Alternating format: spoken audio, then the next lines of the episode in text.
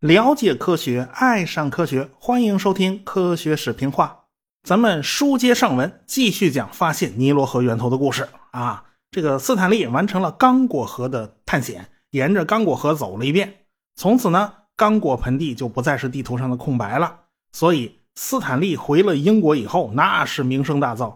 他还写了一本畅销书，叫《穿越黑色大陆》啊。这本书立刻就引起了一个人的强烈兴趣。这个人也就成了斯坦利的头号大粉丝。这个人呢，就是比利时的国王利奥波德二世。你别看这个利奥波德二世从小生在帝王家，但是他的生活呢，并不是很开心啊。他的父亲就是利奥波德一世，他父母就是政治婚姻啊，这两口子根本就没什么感情。而且呢，父亲也不喜欢他这个儿子啊，更喜欢他的弟弟妹妹。他小时候要见父亲一面，那还得打报告啊，那打报告还得批了他才能见。而且他父亲呢，也总是让自己的秘书去给儿子传达命令。反正这父子俩就没什么感情，所以啊，他丝毫感觉不到亲情的温暖。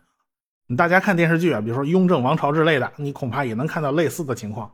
所以呢，白居易才说呀：“最是无情帝王家。”这话是一点都不假的。这种家庭环境对利奥波德二世这个孩子其实是起了很大反作用的。比利时啊是一个小国，它总是处于欧洲大国的夹缝里面。这回这个比利时国王利奥波德一世呢，就决定抱奥匈帝国的粗腿，最好呢是给儿子找一个哈布斯堡家族的闺女完成联姻。选来选去呢，就选中了叫玛丽·亨利埃特女大公啊，这都是公爵了啊。那时候呢，利奥波德十八岁，玛丽十六岁，这二位一见面就互相看对方不顺眼。这个哈布斯堡他们家祖传斜拔子脸，这个脸真是不好看。但是呢，这是政治联姻呐，这孩子乐意不乐意那不重要啊。于是这二位就结了婚，就这么别别扭扭的过了一辈子。这个利奥波德二世巴不得这位夫人给自己生一个儿子，这个夫人偏偏专门生女儿，那没办法了，所以感感情肯定是不好的。所以利奥波德二世面对的这场婚姻呢，堪称是灾难啊！他自然就体会不到任何幸福，所以他就开始把兴趣转向其他方面了啊！他要建功立业，呃，他就去欧洲各国游历啊，到了西班牙，看到了西班牙有关殖民地的档案，当时这个利奥波德二世就吃惊不已啊！哎呀，原来西班牙从殖民地捞了这么多财富啊！后来呢，他还去巴尔干半岛啊，什么土耳其伊斯坦布尔啊，啊，还有这爱琴海啊，还有埃及啊这些地方游玩。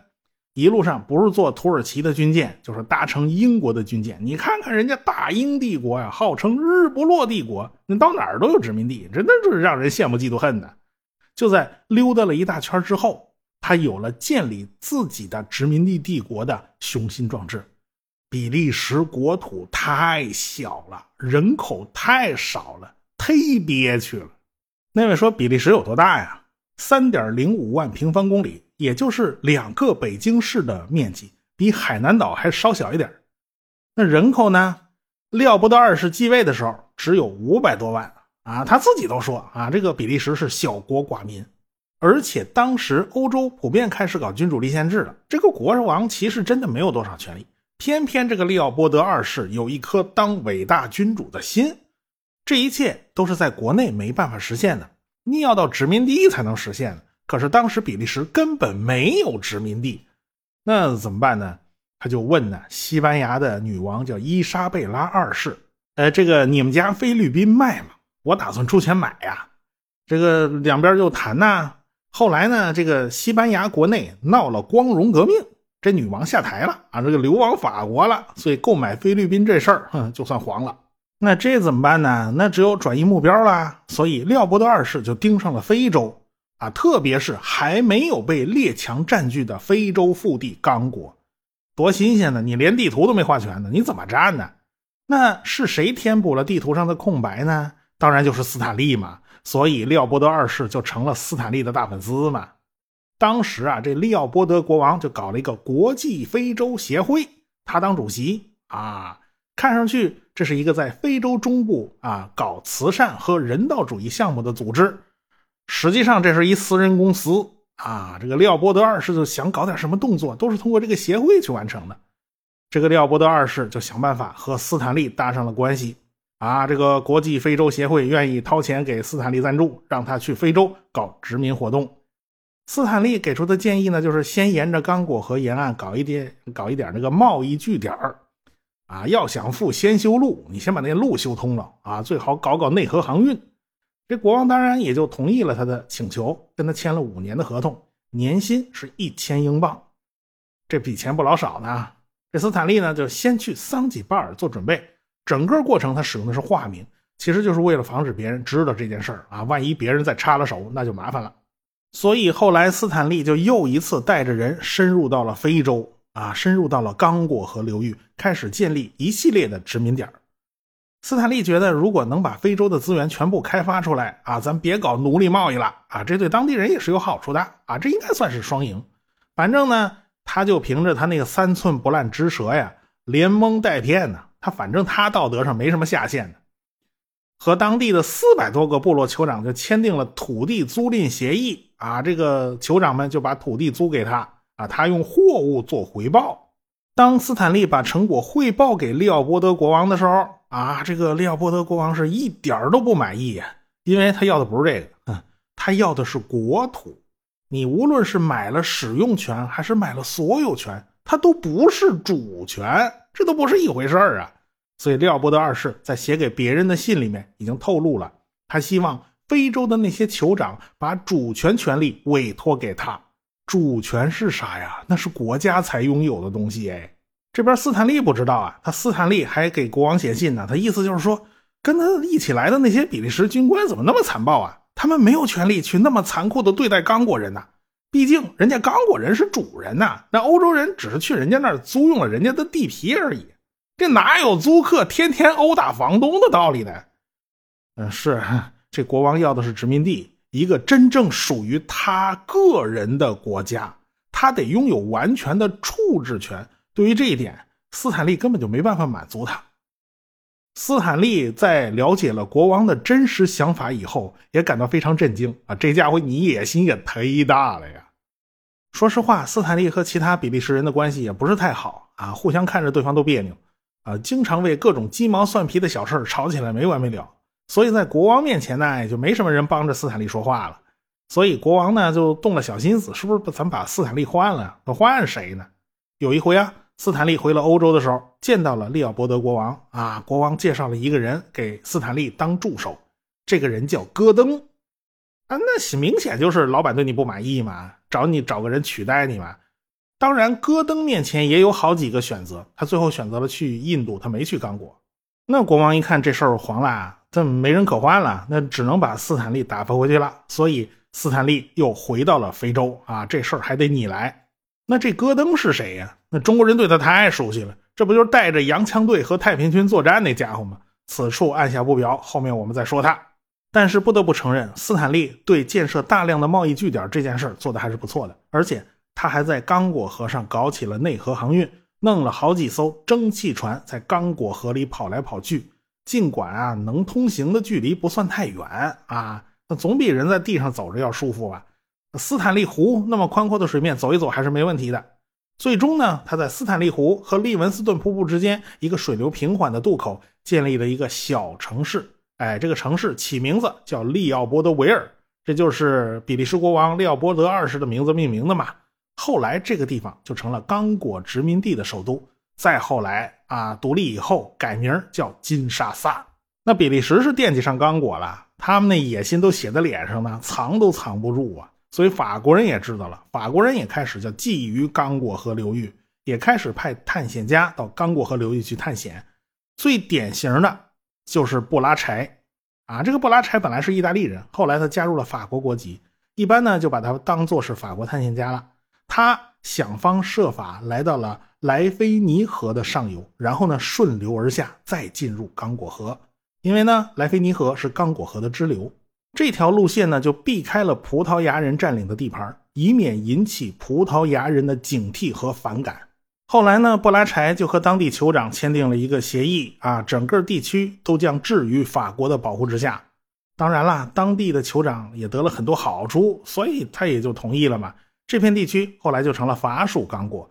当地酋长啊，还在刚果河边给布拉柴找了个地方，让他建立据点这个地方后来就被命名为布拉柴维尔，就成了法属刚果的首都。其实布拉柴维尔就在利奥波德维尔的对面，那中间就隔着一条刚果河嘛。后来布拉柴在一次探险活动之中碰上了斯坦利。两个人还聊了好长时间，但是布拉柴就没告诉他已经和当地酋长签订协议了。你生怕斯坦利来抢他生意嘛？说白了，双方干的事其实都差不多，就连蒙带骗的，让当地酋长啊，咱签个协议啊，是使用权呢，是所有权呢，是主权呢，通通全卖了。后来这个斯坦利还挺懊恼的，没想到啊，居然有人能从他眼皮底下抢走肥肉啊！一八八五年，欧洲列强在柏林开了一次会，就历史上著名的柏林会议，其实就是分赃会议嘛。说白了就是划定地盘啊。过去大家殖民地的界限都是模糊的啊，都是抢来抢去没完。现在咱们把边界换划清楚了。至此，这个利奥波德国王呢，也就不需要再用什么国际非洲协会这么一个马甲了。哎，利奥波德国王直接就成立了一个刚果自由邦，这个殖民地是直接属于利奥波德国王私人的。他不是比利时这个国家的，这个利奥波德国王在这个地方展开的统治堪称是残忍之极呀！当地人简直比奴隶还不如呢。你要没完成今天的工作，等待你的就是砍掉一只手。所以当地残疾人不知道有多少。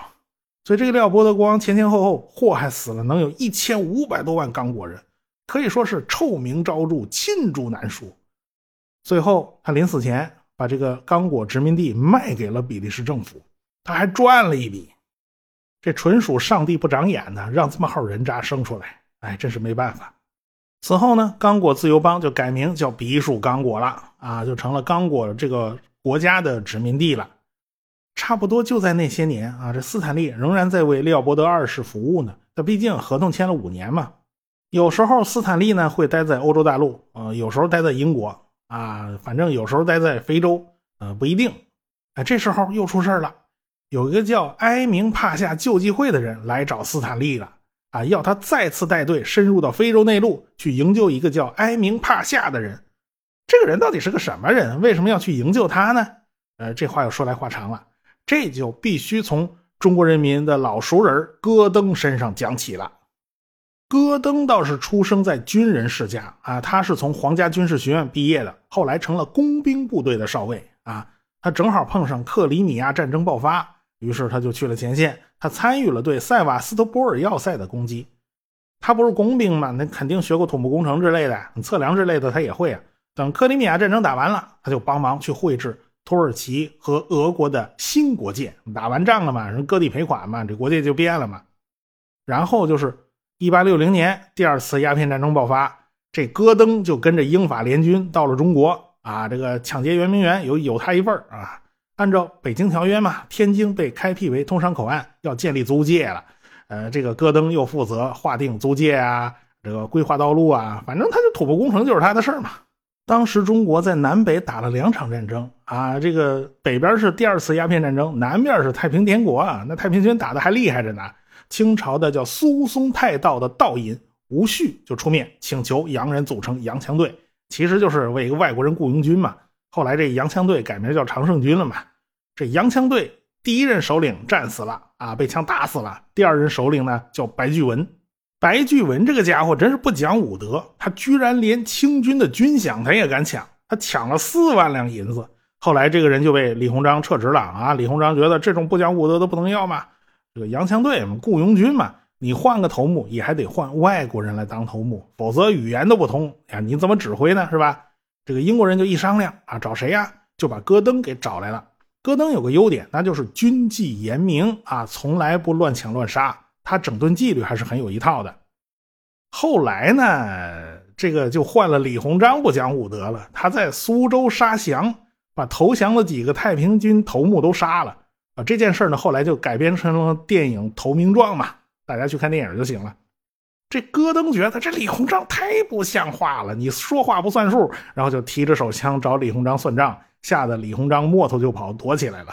这段我们就不详细讲了，这属于太平天国史啊。后来戈登回了欧洲，还是干他的老本行工兵啊。他去检查了各地的防御工事啊，修的结实不结实，瓷实不瓷实啊。到一八七二年的时候，他就被派到克里米亚去检查当地的英军公墓啊，修坟头他也管啊。路过伊斯坦布尔的时候，就认识了奥斯曼帝国的埃及总督。当时啊，埃及这叫一个乱呐。这埃及名义上是奥斯曼土耳其帝国的统治之下，他算个地方行省。但是这个总督阿里帕夏他不怎么听中央的，他有很大的独立性啊。不过呢，呃，因为英国人跟埃及打了一仗，埃及输了嘛，所以英国人在埃及有驻军权。埃及实际上是英国人说了算啊，这么个连环套的关系要搞清楚，后边还有连环套的啊。这个埃及总督阿里帕夏就邀请戈登到埃及去工作，给他帮忙。你反正戈登戈登是英国人嘛，这英国也同意的嘛。当时埃及势力范围是很大的，包括苏丹在内都是被埃及统治管辖的。埃及的事儿呢，英国人说了算；但是苏丹的事儿呢，这英国人实在是懒得管。那也就是说，还是阿里帕夏说了算喽。啊，这又是一连环套啊！搞清楚点派驻在苏丹的总督就是我们的老熟人贝克，也就是前面我们提到过的探险家贝克夫妇。那夫唱妇随嘛，这贝克夫人毫无疑问又跟来了。所以，欧洲那帮探险家实际上很容易就会变成殖民者，这就是一个硬币的两面。这埃及总督要求戈登到苏丹去工作，那戈登也就去了。这贝克当时被当地事务弄得焦头烂额啊，这个戈登去了，刚好可以帮他忙。戈登在当地干了不少事儿，比如说修桥铺路啦、建立堡垒，这都是他本职工作。他本来就工兵出身的嘛，他帮助巩固了苏丹南部赤道省的首府的堡垒啊，这是说是首府，就是一寨子。而且呢，他任命医疗官埃明帕夏为赤道省省长。这埃明帕夏是个德国人啊，他本来也不叫这个，后来改名叫埃明帕夏。就是他引发了斯坦利的第三次非洲探险行动，这是后话了，咱暂且不表。当然了，戈登自己也是一个探险家，他还去探索了艾伯特湖和尼罗河的上游啊，他都转悠了一遍。当然，戈登跟埃及某些官员处的不太好。所以，戈登一气之下就撂挑子了，他就跑回了伦敦，而且写了一封信，告诉埃及总督啊，他再也不会回到埃及了。如果要让他回去，那就得让他成为苏丹总督。说白了就是要权嘛。你别说，这个埃及总督还真就答应他了，他这才回到了苏丹，成了苏丹总督。呃，戈登在苏丹处理了和阿比西尼亚的边界冲突，还打击了达尔富尔地区的叛乱。好像这名字也挺熟啊，这地儿老闹叛乱，反正当地的反抗是此起彼伏，基本上属于按下葫芦起了瓢，所以戈登就有点身心憔悴，他跑到开罗递了一封辞职信啊，他不干了，拍屁股走人了。所以戈登呢就回了欧洲了。到一八八零年的时候，他在布鲁塞尔拜访了比利时国王利奥波德二世啊，这时候利奥波德二世才想起来，哦，让戈登去刚果也不错哟，那戈登要的薪水低呀，比斯坦利低多了。啊，是当初埃及总督给他开了一万的工资，他只要两千，那可见这个人不贪财哦。呃，利奥波德二世就看中了这一点。呃，这斯坦利可不这样啊，斯坦利可以说是奢侈无度，开销很大，难怪那个利奥波德二世想换人呢。这戈登呢，最后想了想没答应，因为他实在是不喜欢利奥波德那个国际刚果协会，而且他收到的邀请也很多。即将到印度担任总督的李鹏伯爵就请他去担任秘书，嗯，他也就答应了，就去趟印度吧。去了印度以后，那凳子还没坐热，他又辞职了。大概是觉得这工作干的没多大意思。这戈登有一个感觉，他觉得自己可能还有十年阳寿，他就决定啊，要在这十年里边一定要干出一些惊天动地的大事儿。所以钱对他来讲真不重要，那重要的是名留青史啊啊，他也有这份心思啊。这年七月，他再次来到北京，见到了直隶总督兼北洋大臣李鸿章啊。这回李鸿章见了他不跑了，那戈登也没端着枪追他，是吧？苏州杀降那事儿早翻篇了啊。这李鸿章请他斡旋有关伊犁的事儿。那阿古柏作乱呢，左宗棠率领大军西征，结果这俄国人趁火打劫，占了伊犁，所以清朝就任命驻英法的公使曾纪泽兼任驻俄公使，参与谈判。李鸿章呢是想请戈登啊，咱借助一下英国方面的力量，咱制衡一下俄国啊。这种事儿当然戈登说了不算嘛。回去以后也就没了下文了。后来呢，这个戈登又去了毛里求斯啊，又去了莱索托，又去了巴勒斯坦啊。巴勒斯坦还是他心目中的圣地，毕竟基督教在那儿诞生的嘛。反正呢，就是各种转悠吧。啊，最后这个苏丹爆发了马赫迪大起义啊，这个起义军还击败了埃及的军队，还夺了不少地盘这一下，埃及在苏丹的统治就岌岌可危了。英国人那是埃及的太上皇啊啊！英国人就一想，咱别趟这浑水了，苏丹那地方不重要啊，鸟不拉屎啊，所以他就命令埃及总督，咱把军队全都撤出来。但是军队想撤，他没那么容易。附近还有好多平民老百姓呢，还有军队的家属也都困在了苏丹，因为回家的路都已经被截断了。这时候，英国政府就想起了戈登啊，你不正在巴勒斯坦那转悠呢吗？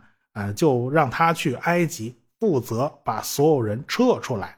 所以，一八八四年一月份，戈登就到达了开罗，他再次成为了苏丹总督。这一去就踏上了不归路了。那么。呃，这个戈登的命运和这个埃明帕夏有什么关系呢？我们下回再说。科学声音。